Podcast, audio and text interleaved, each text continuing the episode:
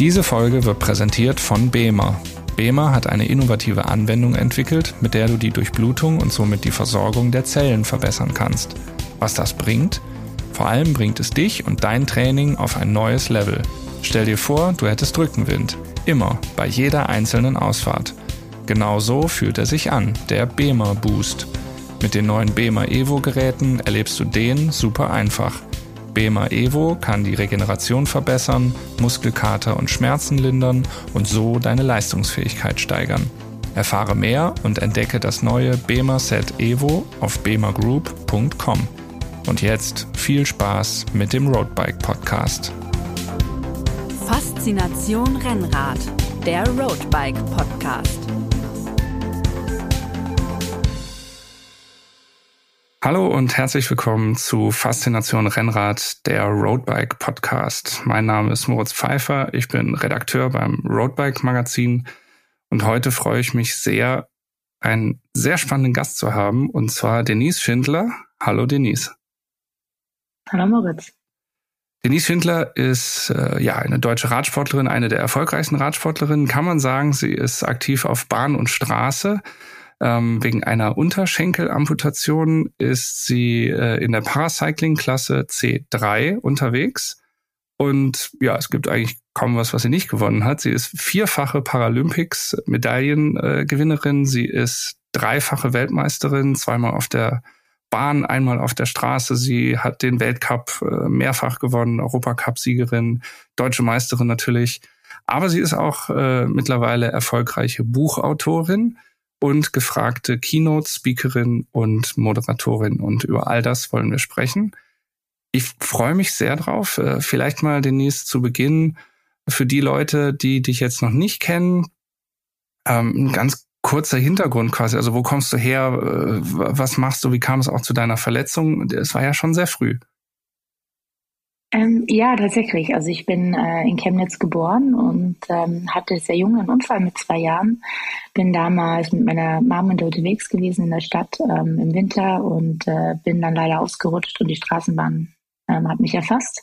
Und dadurch äh, ist es dann später amputiert worden im Krankenhaus. Ähm, mein rechtes Bein, mein linkes Bein ist tatsächlich auch im Unfall verletzt worden. Mein Sprunggelenk wurde später versteift. Mhm. Also ein bisschen zermatscht, sage ich immer so gesagt. Also es, es tut noch so sein, sein soll, aber ähm, es macht mir tatsächlich auch oft Probleme. Also ich habe oft Schmerzen im Fußgelenk ähm, und komme oft auch mit der Prothese tatsächlich besser klar. Ähm, habe so ein ziemlich langen Weg hinter mir, bis ich tatsächlich so zum Sport gefunden habe. Das war erst so mit 18. Mhm. Äh, da habe ich dann im Fitnessstudio, wo ich immer gearbeitet habe, irgendwann mal ähm, ja diese Spinning Bikes entdeckt hinten im dunklen Aerobic-Raum. Und mhm. also du ähm, hast selbst schon im, so die Leidenschaft. Äh, du hast im Fitnessstudio schon gearbeitet, aber selbst noch gar nicht so viel Sport getrieben. Verstehe ich es richtig? Gar keinen. Also ich glaube, gar keinen trifft äh, trifft's ganz genau. Ich habe immer, ich habe immer super zugeschaut, wie die alle schwitzen und ähm, äh, ja, habe den Proteinshakes gemacht, Kaffee, habe die eingecheckt, ausgecheckt. Ähm, mhm. Solarium geputzt, ähm, die Geräte geputzt, aber ich habe selber null Sport gemacht damals, also wirklich gar nicht. Mhm. Und ich kann mich auch gut erinnern, also als ich da mal angefangen habe und da so 20 Minuten am Stepper das erste Mal gemacht habe, da bin ich fast gestorben. Also ich hatte wirklich keine Ausdauer. Mhm. ist im Vergleich zu jetzt ein bisschen anders, Gott sei Dank, geworden. Aber ähm, damals war ich wirklich eher ein Couch Potato als ein Fitness-Junkie. Wie ist es für dich heutzutage über die Verletzungen zu sprechen? Ist das, ist das okay? Ist das selbstverständlich geworden? Ist absolut okay für mich. Also ähm, ich bin da völlig fein damit, was alles passiert ist und ähm, habe da überhaupt kein Problem drüber zu sprechen. Mhm. Also das ähm, erzeugt auch keine negativen Gefühle oder so, ganz im Gegenteil. Sind Menschen dann manchmal vorsichtiger mit dir, als sie sein müssten? Ach, das kommt drauf an. Also Kinder sind ja zum Beispiel eher das Gegenteil. Die sind eher so, guck mal, der fehlt ein Bein. so, so, die sind ja immer so äh, gerade raus. Mhm. Ähm, was meistens eigentlich ganz putzig ist, ist, äh, es gibt auch Kinder, die manchmal echt ein bisschen drüber sind. Mhm. Ja. Ähm, Erwachsene sind so so eine Mischung. Also viele Männer, die so Technik-Nerds sind, die finden es immer ganz spannend. Oh, das welche Materialien ist es denn und mhm. Carbon und so. Das ist eher so ein Technik-Talk, ja. Ähm, und da gibt's welche, die sagen, ja, ähm, darf ich fragen, was passiert ist? Also die es einfach sehr, sehr höflich, sehr respektvoll machen. Ähm, dann gibt's welche, die sich bestimmt nicht trauen, mhm. ähm, weil sie denken, sie könnten was Falsches sagen. Ähm, ich persönlich kann jetzt nur von mir sprechen, man darf mich da jederzeit ansprechen, solange es respektvoll ist und ich auch gerade die Zeit dazu habe und der Moment passt. Mhm. Wenn man natürlich gerade irgendwo eingebunden ist oder keine Zeit hat und der andere spürt es, dann ist es natürlich vielleicht unpassend, aber Klar. ansonsten jederzeit gerne. Und dann gibt's sicherlich auch Leute, die äh, ja, manchmal unangebracht sind. Aber das ist tatsächlich sehr, sehr selten, dass mir mhm. das passiert. Ist mir aber als Teenager irgendwie mehr passiert. Oder vielleicht ist es mir da auch mehr aufgefallen, mhm. ähm, dass da, wenn man gefragt hat, tatsächlich es unangenehmer war. Und als Teenager muss ich auch gestehen, habe ich das eigentlich immer versucht zu verstecken. Also da bin ich nicht so offen umgegangen. Da habe ich ähm, versucht, immer möglichst normal auszusehen, dass man ja nicht merkt, ich habe eine Prothese und dass ich ja man ja nicht merkt, dass ich ein bisschen unrund gehe, mhm. ähm, was jetzt eigentlich bei mir völlig, also ich glaube, im Sommer mit Hotfans rum ist mir relativ egal, ob man es sieht oder nicht. Ja, ja. Es ist natürlich, also du warst ja wirklich sehr jung, zwei Jahre, dann äh, kennt man das ja fast gar nicht anders, sein Leben. Also du hast wahrscheinlich keine aktiven Erinnerungen an ein Leben ohne diese Einschränkung, oder? Das ist richtig. Ähm, ich bin tatsächlich so aufgewachsen und ich kann mich total gut daran erinnern, dass ich mit meiner, ähm, das war irgendein Familienfest, da haben wir mal so ein Familienalbum durchgeschaut und da war so ein Babybilder mit drin von der Familie, also von der Mama, vom Papa. Und irgendwann habe ich gefragt zu meiner Mom, ob ich das bin. Weil ich total verwundert war, es war ein Babybild mit zwei Beinen. Mhm. Und ich war damals, weiß ich nicht, vielleicht so 12, 13. Und ich kannte sowas nicht. Und mhm. dann habe ich gesagt, Mama, bin ich das? Und sagt sie, ja, das bist du. Aber, so, das, aber das Baby hat doch zwei Beine. Also es war für mich so, es hat nicht zusammengepasst, weil ich mich ja tatsächlich nur mit eineinhalb Beinen kenne aus den Erinnerungen. Also und das war für mich ganz seltsam. Also ich, meine Erinnerung, mich gibt es nur so. Mhm. War das dann aber trotzdem so ein, so ein kontinuierliches, äh, wie soll man sagen, damit auseinandersetzen auch, auch vielleicht ein, ja, dieses typische, warum, warum musste es mich da jetzt erwischen? Gerade auch, du hast gesagt, auch, auch so in dem Teenageralter, wo man sowieso vielleicht noch Schwierigkeiten hat, sich selbst irgendwie so ein bisschen zu finden. Absolut. Also ich habe als Kind oft gefragt, meine Mama, warum ich und äh, warum ist mir das passiert? Mhm. Und sie hat da so einen netten Satz gesagt, das Wörtchen wenn gibt's nicht. Also wenn das nicht passiert wäre, was wäre dann gewesen? Mhm. Und sagt, es ist so, wie es ist und jetzt geht's weiter. Mhm. Und die waren da schon immer recht, äh, ja, mich da schon ein bisschen härter rangenommen, mhm. ähm, was ich bestimmt als Kind nicht immer toll fand, wenn ich ehrlich bin, wo ich aber im Nachhinein schon sagen muss und gestehen muss, dass es eigentlich genau das Richtige war. Also es hätte nichts gebracht, mich in Watte zu packen, weil das Leben packt dich ja auch nicht in Watte. Ja, also mhm. du kommst in die Schule, ähm, dann schreien alle, ja, äh, äh, die ist doof, weil die hat nur eineinhalb Beine und da musst du halt auch klarkommen. Also ähm, es ist, wird ja nicht netter im Leben oder ähm, du kriegst auch nichts geschenkt im Leben. Also ganz im Gegenteil, du musst sicherlich härter für Sachen arbeiten. Und ähm, deswegen war es ganz gut, dass meine Eltern das dann auch nicht gemacht haben. Also die haben eher gesagt, so Denise, du musst mit deinem Kopfgeld verdienen. Die haben natürlich nicht gedacht, dass ich mal Leistungssportlerin werde, aber, aber du, du, musst Abitur machen, du musst studieren. Das war immer so ihre Prämisse. Mhm. Ähm, war dann egal, dass alle Freundinnen zur Realschule gegangen sind und ich eigentlich auf die Realschule wollte. Da waren sie schon sehr hart zu mir, äh, weil ich hätte das sicherlich in meinen jungen Jahren ganz anders entschieden. Aber meine Freundinnen sind zur Realschule gegangen. Ich wäre dann sicherlich einfach deswegen zur Realschule gegangen, weil ich das, du kannst es in dem Alter gar nicht greifen. Mhm. Ähm, und ähm, da waren sie schon sehr streng. Ähm, aber ich bin ganz froh drum, wenn ich ehrlich bin. Welche Bedeutung hat dann der Sport gehabt, den du eben dann ab 18 für dich entdeckt hast? Also ich glaube, der Sport hat mir schon wirklich das Selbstbewusstsein gegeben, was ich jetzt habe. Also ähm, das heißt jetzt nicht, dass ich mit 18 gar kein Selbstbewusstsein hatte, aber ähm, Radfahren hat mir so die Möglichkeit gegeben, mich also zum einen wirklich mal auszupowern, aber zum anderen auch ähm, überall hinzukommen. Also mhm. wenn man eine Gehbehinderung hat und sich schwer tut, lange zu gehen oder zu wandern, ähm, dann ist dein Radius natürlich auch eingeschränkt, was du machen kannst. Und irgendwann hatte ich natürlich dann durch die Jahre einfach so ein guten, gutes Fitnesslevel, dass ich einfach die Berge erobern konnte, meine ersten ähm, Alpenüberquerungen gemacht habe. Und es wäre mir so, äh, so tagelang so, so mich zu bewegen, so Sport zu machen, das ging tatsächlich einfach nur im Fahrrad. Und mhm. es hat mir unheimlich viel Freiheit zurückgegeben, ähm, unheimlichen Bewegungsgrad und auch Dinge erobern zu können. Und also für mich ist es tatsächlich wie ganz viel oder eng verbunden mit, mit Freiheit, die ich dazu da bekommen habe durch das Radfahren. Mhm. Da mal eine technische Frage zu ist, also rein technisch gesehen, ist, ist da jede Prothese sofort anwendbar, auch mit einem Fahrrad, oder muss es das dann schon eine Spezialanfertigung in irgendeiner Art und Weise sein, auch um mit dem Fahrrad verbunden zu sein, einzuklicken oder so? Also ich habe tatsächlich angefangen mit der ganz normalen Gehprothese, die man mhm. so bekommt für den Alltag. Ähm, und es war so für die ersten paar Jahre okay. Ähm, auf dem Level, wie ich das jetzt mache, ähm, würde das nicht mit der normalen Gehprothese gehen. Der Bewegungsablauf ist einfach ein ganz anderer ähm, beim Gehen als beim Radfahren. Beim Radfahren hat man ja immer ein sehr ähm, abgewinkeltes Knie ähm, und streckt, kommt ja eigentlich nie in eine gestreckte Position. Und somit muss der Schaft eigentlich ganz anders gebaut werden. Und meine Radprothese, die ist auch sozusagen nicht dafür gebaut worden, dass ich lange gehe. Also mhm. Sie ist halt wirklich optimiert für das Radfahren. Mhm. Ähm, bei mir war es dann irgendwann auch notwendig, dass man den Schritt geht und ähm, eine Radprothese entwickelt und ich eine spezielle Sportprothese habe, weil mit einer G-Prothese ich echt tatsächlich irgendwann Hüftprobleme bekommen hätte, einen Hüftschaden. Mhm. Ähm, also einfach aufgrund der Stunden, die ich jeden Tag fahre. Ich fahre jeden Tag gut drei, vier Stunden. Mhm. Und ähm, das ist natürlich dann, dafür ist eine normale G-Prothese nicht ausgelegt. Aber man kann, ähm, für alle, die vielleicht zuhören und eine Amputation haben, man kann am Anfang mit einer G-Prothese anfangen, man kann so einen Radschuh einfach mal ranmachen.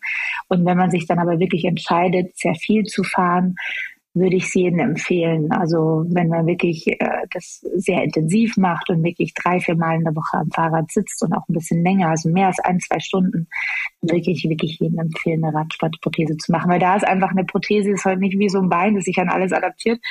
Eine Prothese ist halt immer für einen Zweck gemacht worden mhm. und da muss man dann doch ein bisschen spezieller werden. Aber auch nochmal eine rein technische Frage. Ich kann solche Prothesen für verschiedene Einsatzzwecke auch einfach wechseln. Also das ist kein großer Akt. Also ich, ich, sind das dann irgendwelche Klickmechanismen oder sowas, aber ich, ich kann das einfach wechseln. Ist das richtig? Ja, das ist ein bisschen so, wie es, wenn du zum Laufen gehst, deine Sportschuhe anziehst, so ziehe ich heute dann die richtige Prothese mhm. an, ja, oder du die, die, die Klickschuhe anziehst, dann ziehe ich heute die Prothese an. Ich würde sagen, es dauert schon ein bisschen länger, als jetzt nur einen Schuh anzuziehen, ähm, und es ist auch ein bisschen aufwendiger, weil so eine Prothese, also ich habe jetzt Gott sei Dank eine Unterschenkelamputation. Das sind die nicht ganz so lang wie die Oberschenkelprothesen, aber es ist halt schon immer so, sage mal salopp ein Geraffel, was du da mitnimmst. Ja, dann hast du so einen Rucksack voll.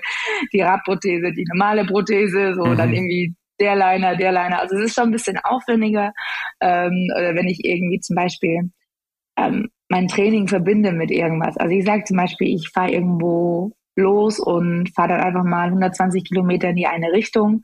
Und da treffe ich dann auf alle, ähm, dann muss ich denen heute den Rucksack mitgeben mit meiner normalen Gehprothese, mhm.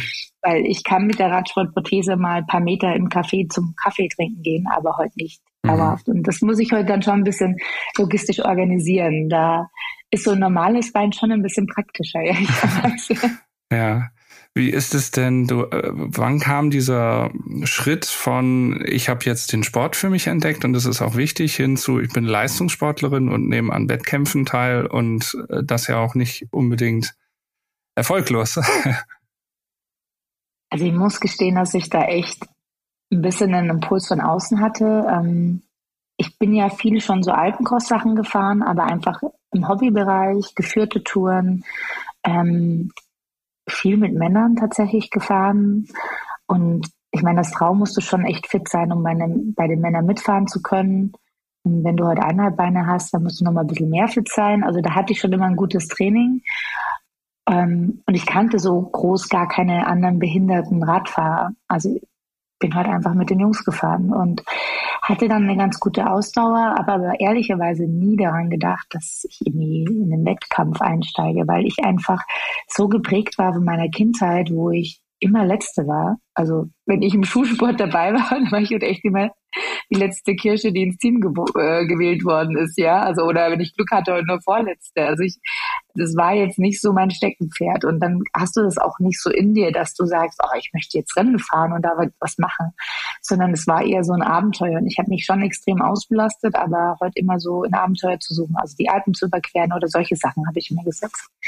Und irgendwann ist jemand auf mich aufmerksam geworden und äh, die ist mit mir Rad gefahren und sie kannte wiederum ähm, den Abteilungsleiter Radsport in Bayern, den Franz Zissler, liebe Grüße.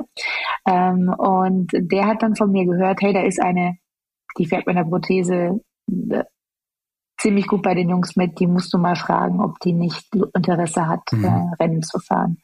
Und so hatte ich heute irgendwann eine, eine Mailbox-Nachricht drauf. Hallo, hier ist der Franz Zissler, Abteilungsleiter Radsport in Bayern. Ich würde dich gerne mal zum Sichtungslehrgang einladen. Und ich dachte hä? ja, dann habe ich ihn zurückgerufen und dann bin ich da mal hingefahren und dachte mir, ja, schaust du dir mal an, kannst ja immer noch entscheiden. Und äh, das habe ich dann getan. Das war im Herbst und dann habe ich mich entschieden, okay, ich bereite mich den ganzen Winter mal drauf vor, äh, mache das mal mit System, suche mir einen Trainer. Mhm. Ähm, habe dann äh, mit meinem ersten Trainer auch, den ich sehr, sehr lange zusammengearbeitet habe, dem Tobias Bachsteffel, ähm, äh, zusammengearbeitet und äh, ja, dann bin ich meine erste Rennsaison dem Jahr drauf gefahren. Also sie wusste nicht, was sie tat, aber sie hatte versucht, Rennen zu fahren. Ja. Vielleicht mal für die Zuhörerinnen und Zuhörer, die es vielleicht auch nicht so genau wissen, ähm, dann nehme mich, ich mich selbst auch gar nicht aus. Wie viele Wettkämpfe gibt es denn in der Paracycling-Szene? Wo, wo steht denn dieser Sport? Wie viele Menschen machen das? Ähm, auch national wie international? Wie muss ich mir das vorstellen? Also da bin ich tatsächlich sehr stolz, weil der Paarradsport ähm, weltweit ist wirklich, der hat ein unheimliches Niveau die letzten Jahre bekommen. Ähm, das ist unglaublich, wie weit wir da sind. Also als ich angefangen habe, dann war der Einstieg sicherlich noch ein bisschen einfacher und jetzt sind wir einfach wirklich auf, auf Top-Niveau. Also es ist das gleiche Pensum eines olympischen Sportlers, was du trainieren musst wie im paralympischen Bereich. Ähm, nur als Beispiel, also mein jetziger Coach äh, ist der gleiche äh, wie der Coach von Lisa Brennauer, ähm, die ja keine Unbekannte ist, eine mhm, Goldmedaillengewinnerin mhm. auch. Also liebe Grüße Lisa, liebe Grüße Dan. ähm, also das ist das gleiche Niveau und ähm, wir haben eine eigene äh, Weltcup-Serie. Also wir haben in, der Straßensaison immer drei Weltcups, meistens zwei europäische, einen überkontinentalen, eine Weltmeisterschaft. Plus dann kommt bei mir noch dazu, dass ich Bahn fahre, aber nur den Ausdauerbereich, also Bahnweltmeisterschaft kommt dann noch on top. Die ist dann auch immer noch meistens im Winter. Dieses Jahr ist alles in Glasgow bei der Multiradsport-WM. Mhm. Und ähm, haben dann auch äh, so Europacups, das sind dann eher die kleineren Rennen. Das ist jetzt nicht eine Europameisterschaft, die haben wir mittlerweile auch wieder. Die gab es paar Jahre leider nicht. Jetzt mittlerweile die letzten zwei Jahre oder drei Jahre sogar ähm, gibt es jetzt schon wieder. Ähm, also wir haben schon einen sehr gefüllten Rennkalender, haben auch eine deutsche Meisterschaft. Ähm, die Rennen auf deutscher Ebene, das ist natürlich ein bisschen weniger. Also wir sind tatsächlich sehr viel in Europa unterwegs. Und wir haben auch den Vorteil, dass wir zum Beispiel auch ähm, so Jedermann-Rennen mitfahren können. Mhm. Ähm, wenn wir eine Genehmigung haben, je nachdem, welche Behinderung man hat, äh, muss man ein bisschen schauen. Ähm, dann können wir auch die Jedermann-Rennen mitfahren als Saisonvorbereitung oder eben in Zeitfahren. Also das ist für uns ähm, dann immer ganz gut, um zu sehen, wo man steht ähm, von dem Wert. Man kann es ja ganz gut einsortieren, man hat, bekommt Rennhärte und kann dann die Saison starten. Ähm, das ist ganz gut. Und äh, zum Beispiel die Handbike, die haben eine riesige eigene Saison, also mit äh, Handbike-Marathons mhm. und Handbike-Rennen. Also das ist eine Riesenszene mittlerweile. Ähm, unglaublich, ja. Und äh, wer auf den bewährten Plattformen äh, des äh, E-Cyclings ist, äh, sieht auch äh, bei dem einen oder anderen schon, wo dass man sich auch ein Handbike aussuchen kann. Mhm. Also da passiert tatsächlich sehr, sehr viel und ähm, der Pararadsport ist wirklich groß. Also da hat sich in den letzten Jahren viel getan. Wenn man jetzt in Deutschland wohnt, äh, ich stelle mir das natürlich vor, jetzt hören diesen Podcast äh, natürlich 50.000 Menschen und sagen, Mann, Paracycling, mega interessant, da will ich hin. Wenn die sich was in Deutschland angucken wollen, gibt es da einen Wettkampf oder zwei Wettkämpfe, wo die hingehen können?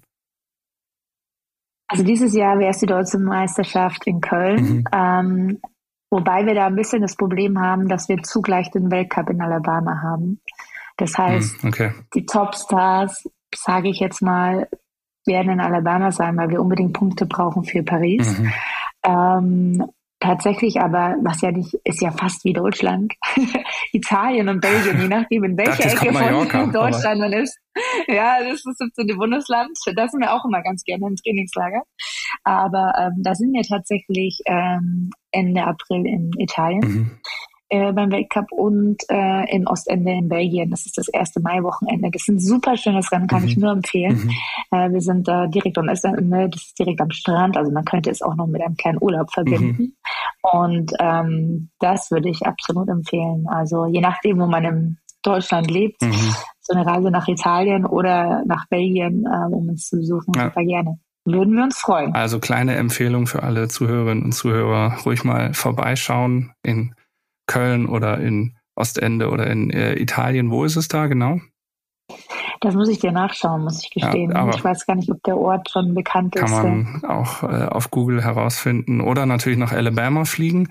Äh, du hast jetzt gesagt äh, Paris. Aber, ja? Ähm, ja, also da würde ich gerne noch einen Tipp geben. Mhm. Ähm, dieses Jahr ist ja die Multi-Radsport-WM in Glasgow mhm. im August. Das mhm. heißt, alle Radsportweltmeisterschaften, fast alle, äh, finden in einem Zeitraum von drei Wochen zeitgleich in, in Schottland statt. Also das heißt, die Straßenweltmeisterschaften, salopp der normalen, mhm. die äh, ähm, Bahnweltmeisterschaften, ähm, Bahnweltmeisterschaften Para, unsere Straßenweltmeisterschaften, ähm, Mountainbike wird dabei sein, BMX wird mit dabei sein, ähm, äh, dann, hä? was fehlt mir noch? Aber es sind tatsächlich, also sieben Radsportweltmeisterschaften mhm. auf einmal. Also wer Radsportfan ist ähm, und in der Zeit in Glasgow ist, ähm, Fest, Festwochen in Schottland, kann man sagen. Ja, das ist ein bisschen wie die Europameisterschaft, die wir in München hatten, mit verschiedenen Sportarten. Mhm. So ist es jetzt aber heute nur Radsport. Ja. Und das wird echt spannend. Also das wird super. Paris hast du schon erwähnt, die Paralympics 2024. Ist das immer das, was so über allem schwebt und die Paralympics als immer das große Ziel, auf die es alle hinarbeiten?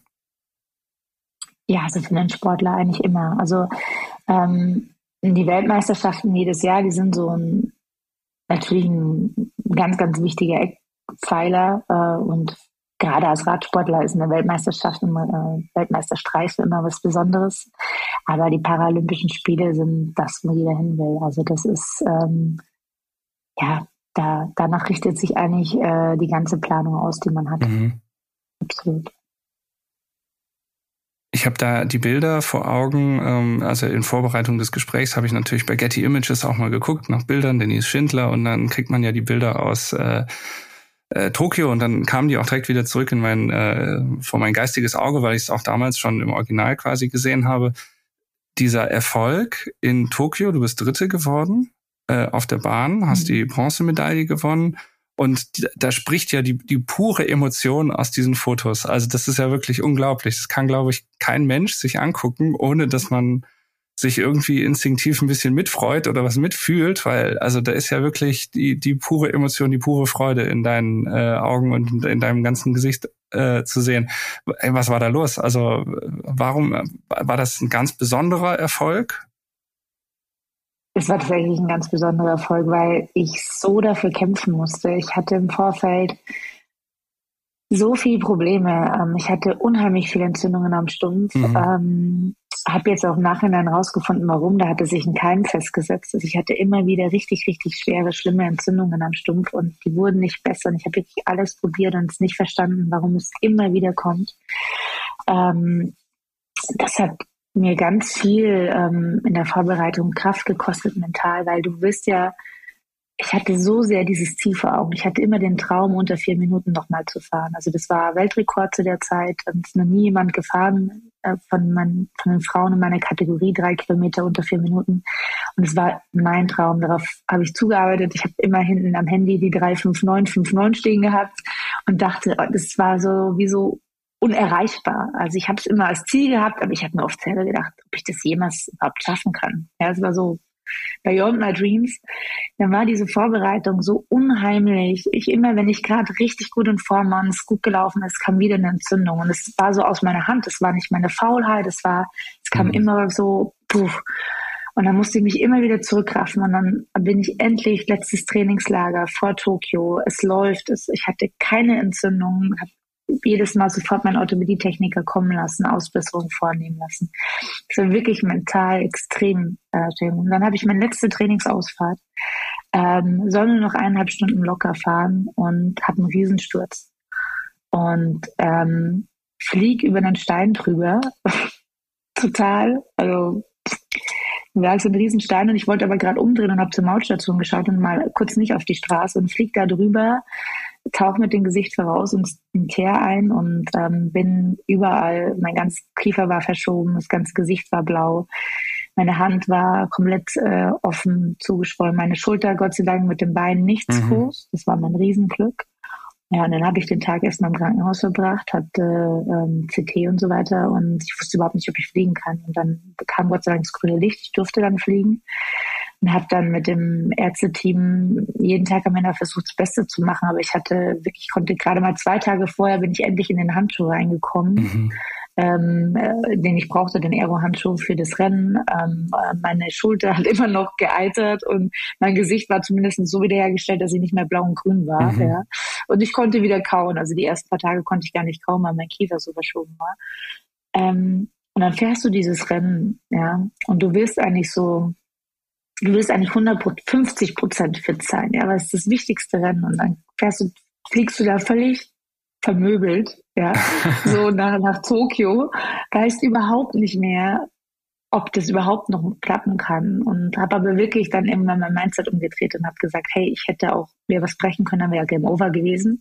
Also nimm die Chance an. Und, und das ist das, was man in diesen Bildern sieht. Wir haben, mhm. ich habe da so gekämpft dafür und mein Team hat da wirklich jeden Tag mit mir zusammen alles ähm, Denkliche getan, dass ich da im, im besten möglichen Shape an dem Start stehe. Und das, das Interessante war, als ich dann, wir durften ja auch erst, glaube ich, zwei Tage vorher oder drei Tage vorher auf die Bahn mhm.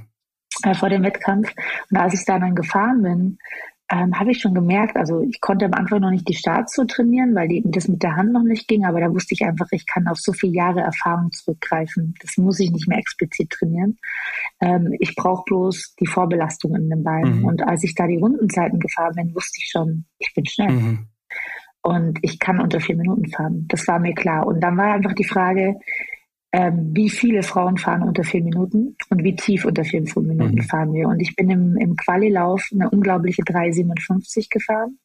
Also mal gut unter vier Minuten und bin dann damit in das kleine Finale gekommen und äh, da ging es ja um alles oder nichts. Also du hast halt noch nicht die Medaille mhm. sicher. Du kannst halt eben, also ich bin zwar eine Fabelzeit gefahren, aber das hätte jetzt auch wieder, es hätte sozusagen auch in die andere Richtung gehen können. Ich war schneller ähm, als sie im Qualilauf, aber wenn ich mal eine Sekunde langsamer bin, sie eine Sekunde schneller, dann bist du halt sofort wieder beieinander. Mhm. Und ähm, ja, und dann wollte ich es mir nicht mehr nehmen lassen. Und in dem Finallauf bin ich dann 3,55 gefahren und habe sie fast noch eingeholt. Also das war äh, deswegen, das sieht man und dann, Man weiß es dann ja, wenn, so also wenn man einholt, dann weiß man ja, ich ja, habe die genau, Medaille. Genau. Also ich habe sie, also ich habe sie gesehen und dann und dann hatte ich die zwölfte Runde voll und dann wusste ich, es hat es hat gereicht. Mhm. Und, und wenn du so dafür kämpfen musst, weil es eben nicht läuft nach Plan und ich habe mich ganz oft gefragt, auch in, in der Vorbereitung, bin ich richtig, äh, bin ich die Richtige für Tokio? Nehme ich vielleicht doch jemand anderen den Platz weg? Ähm, kann ich überhaupt noch eine Medaille holen? Und dann geht's doch am Ende auf. Und man wusste es ganz oft nicht. Es war ähm, pure Freude. Mhm. Also ich konnte heute noch heulen, wenn ich an diese Medaille denke, mhm. weil sie einfach so emotional war, weil ich so darum kämpfen musste. Und es war so ein Gefühl von, du wirst tausendmal geprüft, ob du es wirklich willst. Ja, also ähm, es war eigentlich wirklich, also ich habe paar Mal gedacht, jetzt komm, nee, irgendwie ist alles gegen dich. Und, und dann hat es aber am Ende doch geklappt. Der größte Erfolg insgesamt? Oder willst du da gar nicht andere Erfolge in den Schatten stellen? Also emotional mit einer der größten Erfolge ist sicherlich, sage ich mal, würde jetzt der ein oder andere sagen, von der Bilanz her ist es ja nur Bronze. Mhm. Ähm, aber es war für mich die beste Zeit, die ich je gefahren bin in meinem Leben. Ähm, und äh, für mich definitiv der emotionalste Sieg mhm. Kanal. Jetzt hast du gerade schon was ganz Spannendes gesagt, und zwar, ich, ich ändere mein Mindset. Mhm. Und das finde ich ganz spannend. Du hast ja auch ein Buch geschrieben, vom Glück, Pech zu haben. da ist ja der Titel schon, so, da, da steckt ja schon dieses, ich, ich ändere das Mindset, steckt da ja irgendwie schon drin. Ähm, in diesem Buch stellst du den Begriff der Resilienz in den Mittelpunkt. Was, also einmal für äh, auch die Zuhörer, was genau ist Resilienz und warum ist dir das so wichtig? Ja, Resilienz ist in der Wissenschaft einfach der Fachbegriff für Widerstandskraft. Also wie kann man mit ähm, Schicksalsschlägen, mit Rückschlägen umgehen und warum schaffen es ein, die einen besser oder einfacher mit, mit Rückschlägen umzugehen und warum tun sich andere schwerer und was sind da eigentlich die, die Gründe dafür? Damit beschäftigt sich die Wissenschaft Resilienz. Und ähm, das ist sehr spannend, weil es gibt wirklich ein Rezept dafür. Und ähm, das Rezept ähm, für Widerstandskraft, warum man eben mit Sachen besser oder wie kann man mit Sachen besser umgehen, ist tatsächlich die Sichtweise und wie man sie annimmt. Ja, also zum einen ist es am Anfang das Akzeptieren, das Annehmen und äh, dann auch, wie, wie sehe ich das? Also sehe, denke ich ein Problem oder denke ich, äh, okay, das ist jetzt nicht einfach, aber ich finde eine Lösung dafür, ist eine Herausforderung. Ja, also das macht, das Mindset macht sehr, sehr viel mit dir und ähm, das war bei dem Sturz, den ich hatte, ganz, ganz essentiell. Weil natürlich sitzt du im ersten Moment ähm, verblut, also mit Blut im Gesicht und in den Händen am Boden und denkst, das kann jetzt nicht wahr sein. Ja, und, und willst eigentlich alles hinwerfen, ja, oder fragst dich, warum passiert mir das jetzt hier? Und das, natürlich denke ich mir das auch im ersten Moment, aber im zweiten Moment habe ich mir gedacht, nachdem alle Checks durch waren und ich nach Tokio fliegen konnte, ist ein Zeichen von oben. Ja, es war einfach ein Riesenglück, dass ich mir nichts gebrochen habe. Das war so knapp. Ähm, und ich darf jetzt nach Tokio fliegen und ich habe ja den Stein, den ich da, bei dem ich drüber geflogen bin, den habe ich ja mitgenommen. Mein Teamkollege, der, der Michi, äh, hat den mir eingesammelt und dann habe ich den mitgenommen und habe gesagt, du Arsch, kommst jetzt mit nach Tokio, wenn du dich schon so in den Vordergrund spielst. Und ich habe den dann als Glückstein mitgenommen mhm. und habe den am Morgen, bevor ich ähm, äh, zur Bahn gefahren bin, habe ich den noch habe ich den noch angeschaut, sag, so Junge, das machen wir jetzt, wir holen uns jetzt heute die Medaille, habe den noch einen Kuss gegeben so und bin dann da, bin dann auf die Bahn, ja. Und habe das für mich einfach umgedreht. Mhm. Der liegt bis heute bei der Medaille. Also mhm. die gehören für mich die gehören zusammen. zusammen ja, und habe das für mich komplett umgedreht. Und wir haben dann auch ähm, immer jeden Tag Witze gemacht. Also mein Coach und ich haben dann immer die Make-up-Witze gehabt. Also welche äh, Farbe ich heute wieder im Gesicht habe. Weil es hat ja ständig gewechselt. Mhm. Es war mal grün, mal war es blau, dann war es lila, dann war es irgendwie so gelb. Mhm. So. Ich sah heute echt aus wie vermöbelt, ja. Mhm. Und wir haben ja immer unsere Jokes gemacht und auch mit den Ärzten haben wir immer versucht, einfach das Beste draus zu machen, ja. Mhm. Oder hat er immer gesagt, na ja, ich fahre ja mit dem Beinfahrrad, ich muss ja nicht schön ausschauen und das mit dem Start, das kann man ja später machen, reicht ja, wenn ich das einmal am Tag vorher übe. Also wir mhm. haben einfach wirklich versucht, vom Mindset das Beste rauszuholen, ja. Und ich hätte genauso aber sagen können, okay, nee, jetzt kann ich das nicht mehr holen, ähm, jetzt wird es nichts mehr. Und dann hätten aber auch alle drumherum mich da nicht mehr retten können. Mhm. Also, weil ich hatte wirklich ein Wahnsinnsteam, die standen zu 1000 Prozent hinter mir und keiner von denen hat jemals aufgegeben, dran zu glauben. Mhm. Ja, und ähm, es hat mir natürlich geholfen, aber auch ich habe das ausgestrahlt und damit sind wir einfach so, so vorangegangen, so nach dem Motto, ach, das machen wir jetzt trotzdem noch, mhm. die holen wir uns gerade mit Fleiß, ja, und das macht halt so viel aus, ja, wenn du das eben dann nicht hast und dann da in diesen ersten Gedanken verharrst, mhm dann, ähm, dann können auch dein Team um dich rum sagen, komm Denise, du schaffst es und komm, wir helfen dir und wir kriegen das auch mit der Hand wieder hin und mhm. da können wir osteopathisch was machen und so weiter. Wenn du dann aber nicht um, ähm, ja, da den Schalter umlegst dann als Sportler, ja, aber das ist ja also schon die das, eine Million Euro Frage, wie kriegt man das hin? Weil das ist ja egal, ob das jetzt der Sturz ist vor den Paralympics oder ein anderer Rückschlag, ein anderer Schicksalsschlag, den man hinnehmen muss Du hast ja gerade selbst gesagt, manche kriegen das hin, andere kriegen es vielleicht nicht so gut hin. Also kannst du uns da irgendwie an dem, an dem Wissen noch teilhaben lassen? Wie, wie, was ist da der, der Schlüssel? Ja, aktiv das zu entscheiden. Also ähm, in Problemlösungen zu denken. Mhm. Sagen, so, okay, die Sache ist jetzt so, nicht schön, ja, das muss man ja nicht verschönigen. Aber was kann ich jetzt jeden Tag machen, dass es besser wird? Mhm. Also einfach in Lösungen zu denken, in kleinen Schritten, mhm. ähm, zu sagen, okay, ist blöd, ähm, man darf auch heulen, also das ist auch, glaube ich, mal kurz wichtig. Und dann aber zu sagen, so, okay, was kann ich jetzt, ich habe jetzt noch, ich hatte noch zehn Tage, ich habe jetzt noch zehn Tage, was kann ich jeden Tag machen? Mit den entsprechenden Leuten reden und jeden Tag einfach das Beste machen. Das dir Bestmöglichste. Mhm. Mehr kannst du auch nicht. Also den Rest, da muss man auch ein bisschen Vertrauen haben, ja.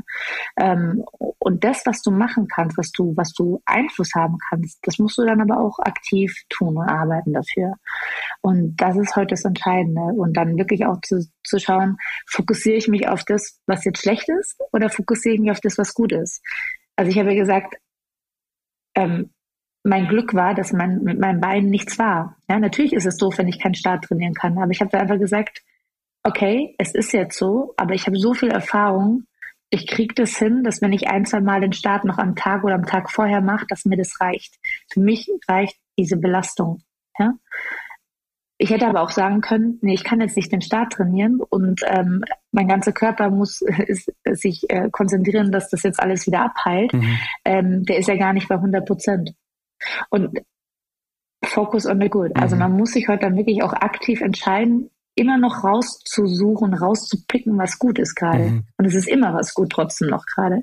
Und das ist halt eine aktive Entscheidung. Und das ist halt auch ein aktives Suchen und das ist halt auch eine aktive Visualisierung. Mhm. Und dann brauchst du ein Team darum, das genauso denkt, mhm. ja. Wenn du natürlich dann welche im Team hast, oder wenn ich einen Coach gehabt, gehabt hätte in dem Moment, der dann sagt, na, Denise, it's, it's very difficult now to make it happen. Mhm. Also mein, ja, ja. mein Coach ist mhm. Australier.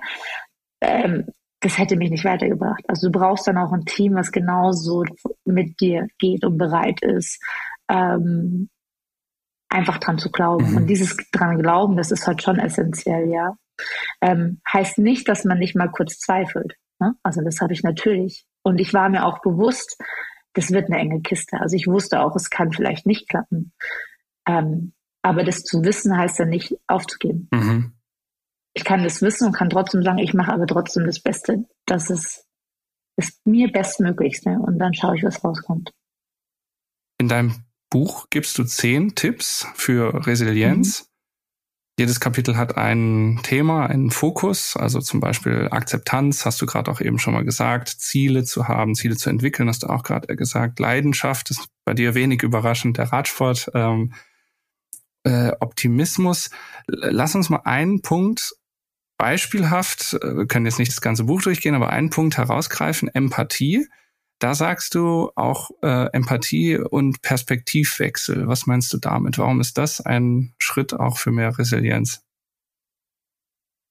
Ja, bei Empathie und Perspektivwechsel geht es ja darum, dass wir ganz oft immer so ein bisschen meinen, dass unsere Wahrheit die Wahrheit ist. Also wir haben so ähm, unsere Perspektive und denken, ähm, genauso ist es. Und wie viele Missverständnisse entstehen dadurch und, ähm, und lassen uns nicht wachsen. Also wenn wir in Inter, also wenn wir zum Beispiel ähm, auf was zuarbeiten, du arbeitest ja immer mit einem Team. Und wenn du zum Beispiel mit dem Bundestrainer ähm, der hat eine Meinung, ich habe eine Meinung so. Und dann denkst du, ja, du bist ja immer richtig.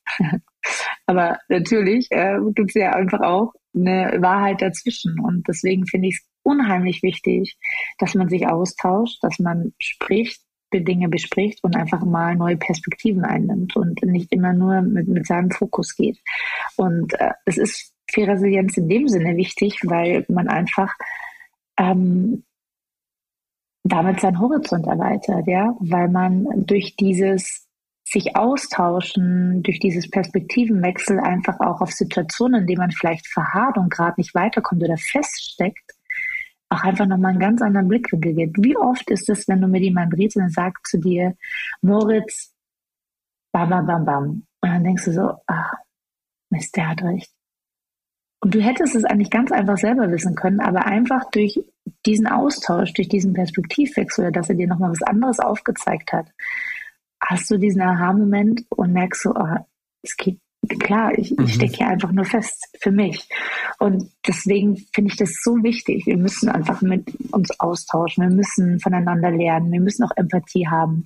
Und wie oft verurteilen wir Menschen und denken, ach, der ist ja total blöd mhm. oder der ist ja total schlecht gelaunt. Aber nehmen wir uns wirklich die Zeit, den mal, den einfach mal als erstes anzulächeln und ihm sozusagen die Brücke zu schlagen, mhm. ja ähm, oder ähm, einfach mal zu fragen, was wirklich los ist. Also mal wirklich ernsthaft zu sagen, geht's dir gut? Mhm.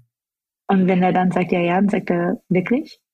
Ähm, und dann entsteht auf einmal was, ähm, dann bricht auch das Eis und, und, auf einmal entsteht eine Brücke und auf einmal ähm, ähm, ja, lösen sich Dinge, die eigentlich davor total festgefahren waren. Und deswegen finde ich das persönlich sehr, sehr wichtig. Und ich musste das selber lernen. Mhm. Ähm, ich hatte zum Beispiel mal ähm, eine Zeit, also er ist jetzt mittlerweile nicht mehr Bundestrainer, aber zu der damaligen Zeit äh, mit meinem Bundestrainer ein nicht sehr einfaches Verhältnis.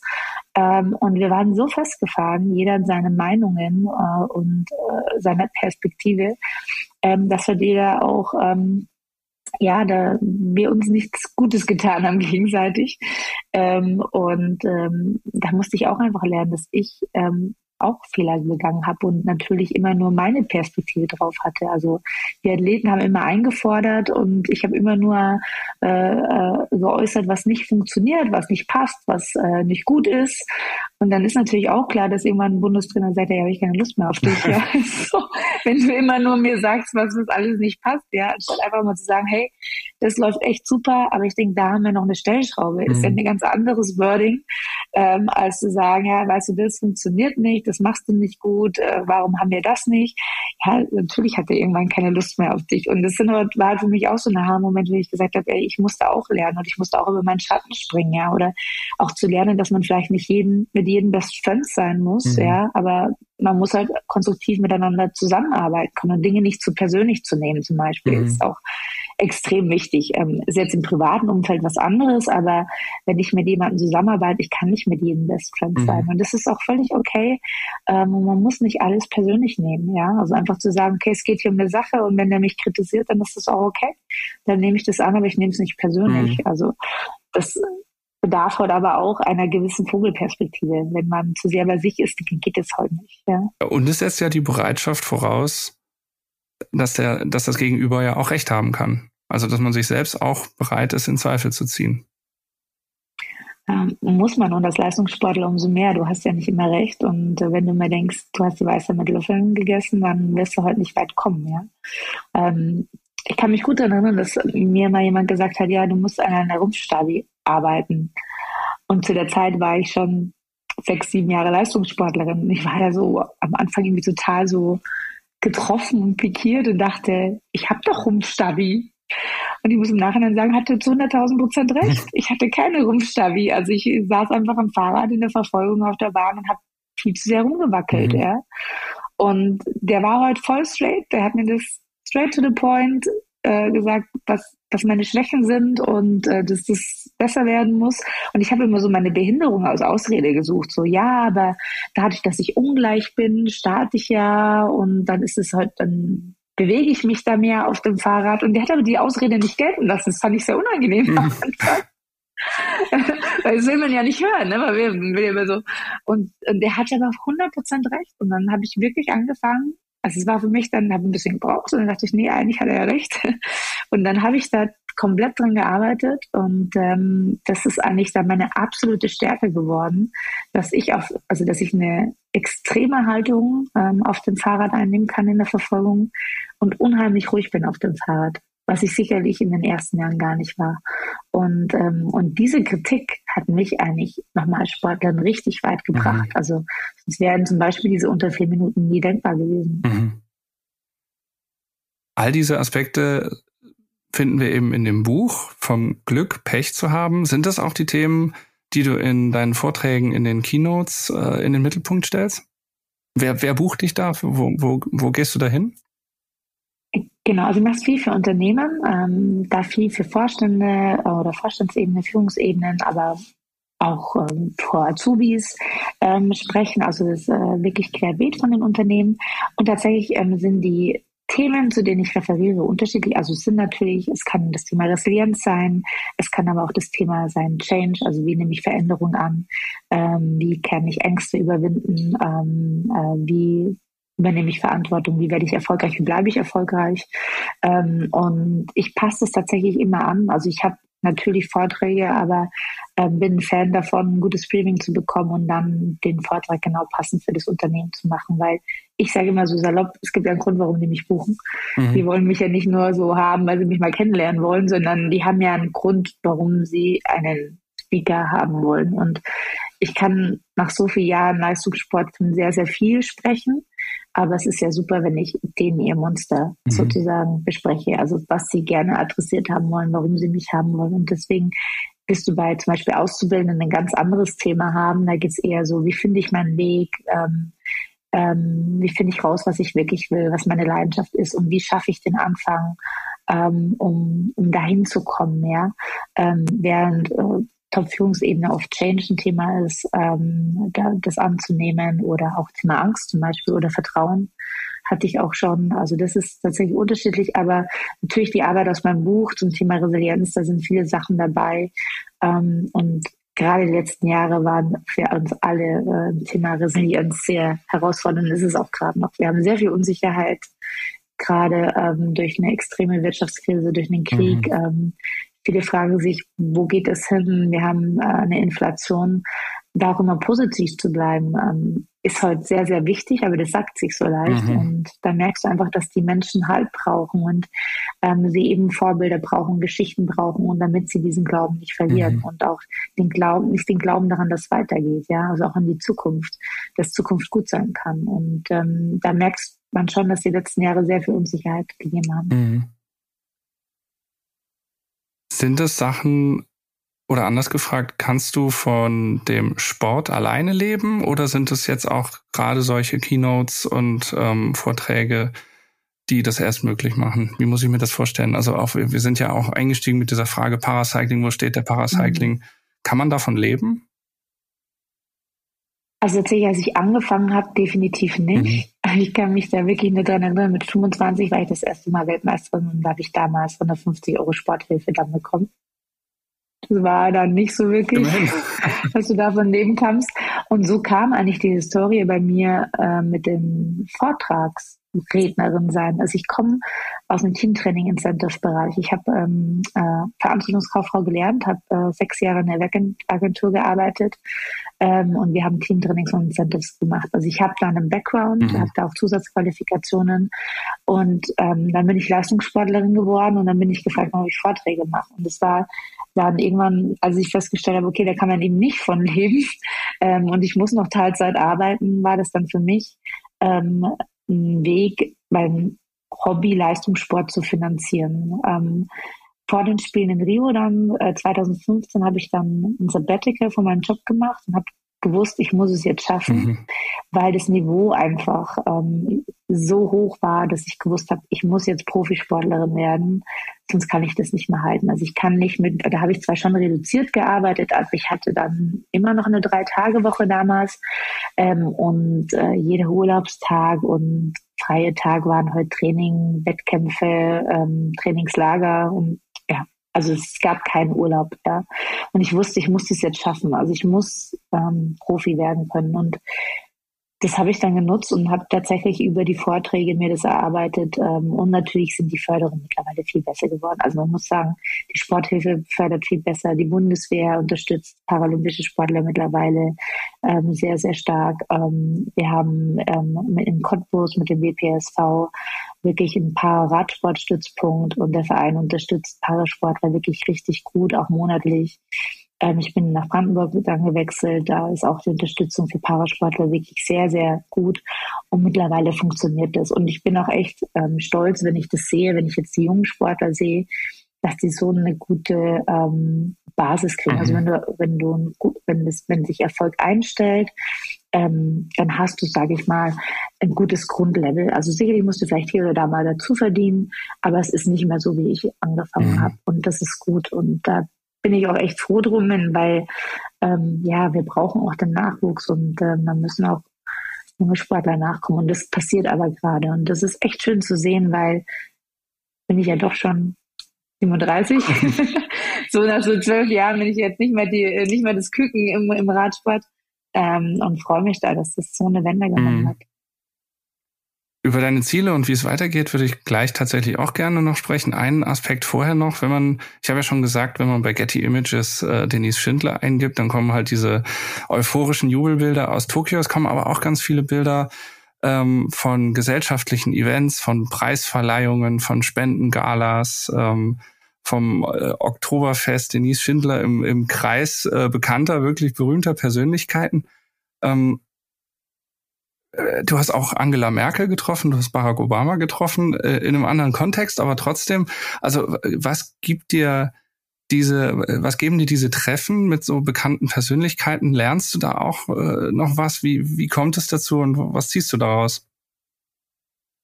Also Barack Obama würde ich gerne auch nochmal auf dem Oktoberfest ja, das, Also deswegen habe ich gesagt, das war ein anderer Kontext, nicht, dass da äh, Missverständnisse. Aber, aber es wäre wär auch schön, mal mit ihm so, ein, so ein Glas Bier zu trinken.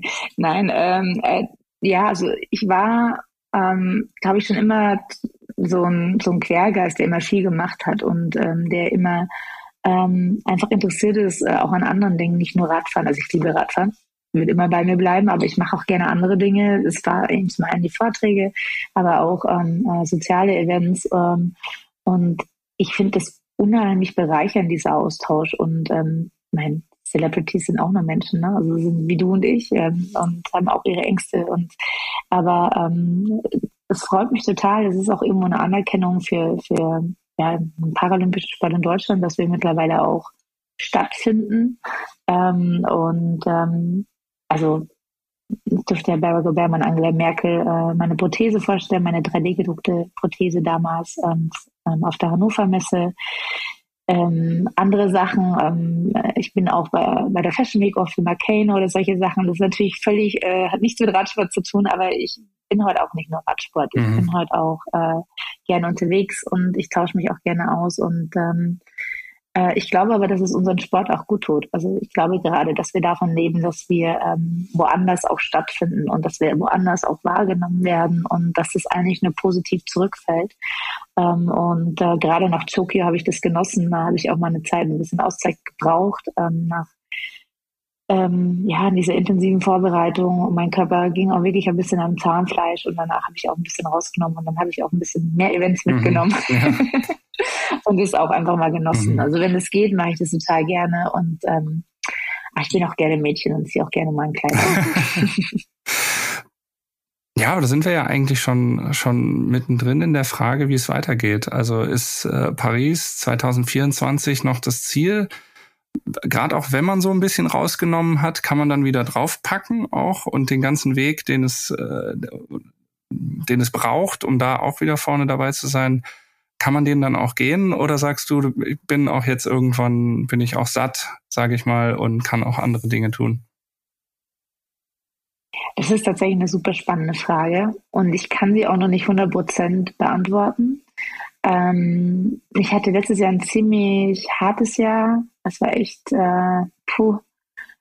Also war froh, dass es dann vorbei war. Es war privat sehr schwierig bei mir. Ähm, dann hatte ich noch einen Sturz, hat mir das Kreuzbein zweimal gebrochen.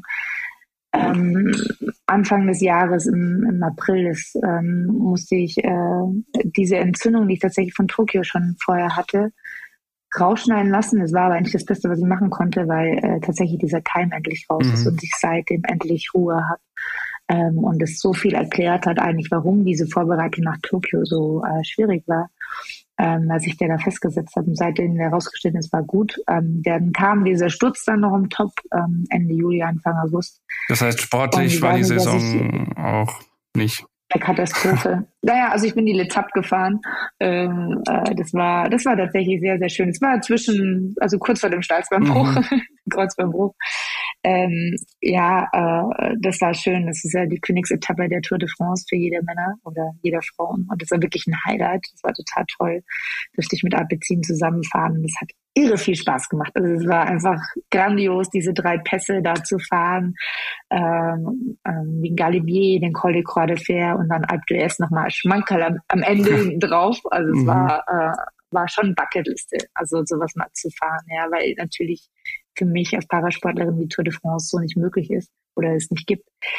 Und, ähm, und dann kam dieser Sturz und ich muss ehrlich sagen, also es, ich bin ja wirklich hart im Nehmen. Also ich bin keine Pipinella bei Stürzen oder so oder bei Brüchen, aber das war wirklich eine sehr, sehr schwere Verletzung und ich dachte, naja, ich bin dann schnell wieder am Fahrrad zurück, aber es hat unheimlich lang gedauert und ich habe ähm, zwei Monate ging gar nichts am Fahrrad ähm, und so im dritten Monat konnte ich mal mit einem Spezialsattel mal hier und da ein bisschen Rad fahren mhm. und das war sehr, sehr zäh und Ähm, jetzt sitze ich wieder am Fahrrad, richtig. Ähm, ich war jetzt gerade drei Wochen in Südafrika, ähm, konnte jetzt endlich in Südafrika diesen furchtbaren Spezialsattel abschrauben. Der schaut wirklich schrecklich aus. Aber ich will nicht meckern, dank ihm konnte ich Radfahren, mhm. weil ich, konnte einfach nicht auf einem normalen Sattel sitzen, weil das ja genau die Zone mhm. ist, ja, die gebrochen war. Somit saß ich wie auf zwei Eierschalen, aber da hast du das Problem, du hast überhaupt keinen Halt. Also mhm. Also wenn ich ab, die Abfahrt runtergefahren bin, mich wie so eine Oma musste ich runterfahren, also mich gefühlt wie eine Oma, mhm. aber äh, oh, es war äh, und jetzt äh, habe ich wieder einen normalen Sattel und jetzt habe ich auch wieder eine Fitness. Also ich habe jetzt wirklich gemerkt durch drei Wochen Südafrika und davor war ich auch schon ein paar Mal auf Mallorca im, im November und Dezember, dass ich jetzt echt eine gute Form habe ähm, und wieder Spaß habe und ich mir einfach gesagt habe, so, jetzt schauen wir mal, was dieses Jahr klappt, ähm, wie ich in Form komme, wie ich die Rennen performe. Und ähm, ich glaube, davon mache ich meine Entscheidung abhängig. Also, also tatsächlich auch ähm, Entscheidung im Sinne von, ob du den Hut in den Ring wirfst für Paris oder ob du sagst, okay, ja. war auch gut ja. so, wie es jetzt bis hierhin war.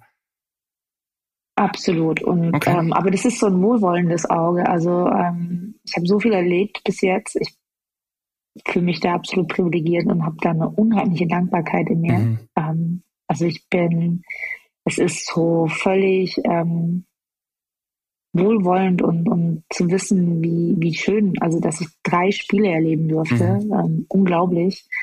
Alles, was jetzt kommt, ist Cherry Topping. Ich weiß aber auch, und da bin ich zu ambitioniert, ähm, wenn ich mich für Paris entscheide, dann mache ich das zu 100 Prozent und dann fahre ich nicht einfach mal nach Paris und schau mal, wie es mhm. wird, sondern da bin ich einfach auch zu sehr. Und deswegen ist es für mich gerade so, diese das letzte Jahr war so zum Abhaken. Ähm, aber gut, man lernt ja auch immer aus allem. Ähm, und dass ich einfach sage, für mich jetzt will ich einfach schauen, was kommt und ähm, wie gut ich nochmal bin und wie ich Anschluss finde wieder an die Weltspitze. Ich war jetzt einfach ein Jahr komplett weg. Und wenn ich dann eine Chance sehe und ich auch bereit bin, da alles zu geben, dann, dann muss ich mich entscheiden. Mhm. Und dann gucken wir mal. Also Paris ist immer eine Reise wert. so. Ja. Ja, dann bin ich gespannt, ob wir Denise Schindler bei den Paralympics 2024 in Paris sehen oder nicht. Finde ich mal ganz spannend, dass äh, ein Interview auch so offen, mit einem offenen Ende ähm, zu Ende geht. Vielen, vielen Dank für deine Zeit. Ich fand das sehr inspirierend, muss ich sagen. Und ähm, ja, äh, verweise nochmal auf die Möglichkeit, äh, Paracycling zu folgen ähm, durch Veranstaltungen in Deutschland, aber auch eben in Europa, ähm, durch auch die Paralympics natürlich. Ähm, Denise Schindler kann man folgen bei Instagram unter anderem. Und äh, das, das Buch vom Glück, Pech zu haben, sei an dieser Stelle auch nochmal erwähnt. Ja, ich sag vielen Dank, Denise, für deine Zeit. Vielen Dank, Moritz. Hat mir sehr viel Spaß gemacht. Alles Gute für deine Entscheidung. Ich werde das gerne verfolgen äh, und sehen, wo dich dein Weg weiterhin führt. An dieser Stelle ein Punkt noch. Wir haben das Interview mit Denise Schindler natürlich auch in der aktuellen Roadbike-Ausgabe. Und zwar gibt es die ab 1. März am Kiosk. Neben dem Interview mit Denise Schindler haben wir darin äh, wie immer einen bunten Blumenstrauß an Themen, Radtests, äh, mit Ultegra und Force E-Type Rennrädern, TPU-Schläuche im Vergleichstest ähm, oder als Servicegeschichte sparen am richtigen Ende eine Marktübersicht Leistungsmesser. Das ist die Roadbike-Ausgabe 4 2023 ab 1. März am Kiosk. Und der Roadbike Podcast meldet sich wieder in 14 Tagen. Ähm, bis dahin, wenn ihr es nicht aushaltet, könnt ihr auch äh, neben Denise äh, Social Media Kanälen auch unsere Social Media Kanäle bei Facebook oder äh, Instagram abonnieren und äh, Rückmeldungen und Themenvorschläge, wie ihr den Podcast findet und welche Themen ihr gerne hören möchtet, äh, könnt ihr einreichen unter podcast@roadbike.de. In diesem Sinne, vielen Dank fürs Zuhören. Danke Denise und bis bald.